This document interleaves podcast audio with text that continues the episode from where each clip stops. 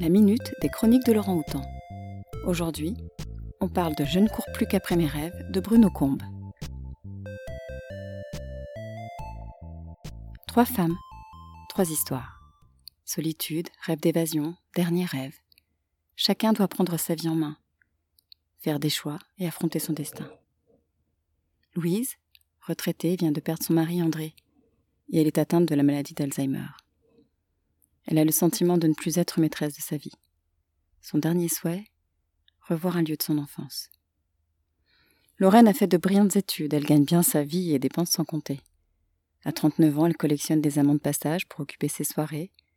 Une belle vie, en apparence. Louane, 18 ans, a un rêve voyager. Il était d'ailleurs prévu qu'elle parte en Italie avec ses amis cet été. Ses parents ont décidé de changer ce programme car elle a échoué au baccalauréat. Une rencontre improbable. Elles sont différentes, mais complices. Elles vont partager une aventure commune et ensemble, elles seront plus fortes pour prendre les bonnes décisions. Leur point commun? Vouloir réaliser leurs rêves. Ce livre est vraiment plein d'émotions. Regrets, espoir. Que peut-on attendre de la vie? Doit-on d'ailleurs attendre? Ou devons-nous au contraire courir après nos rêves?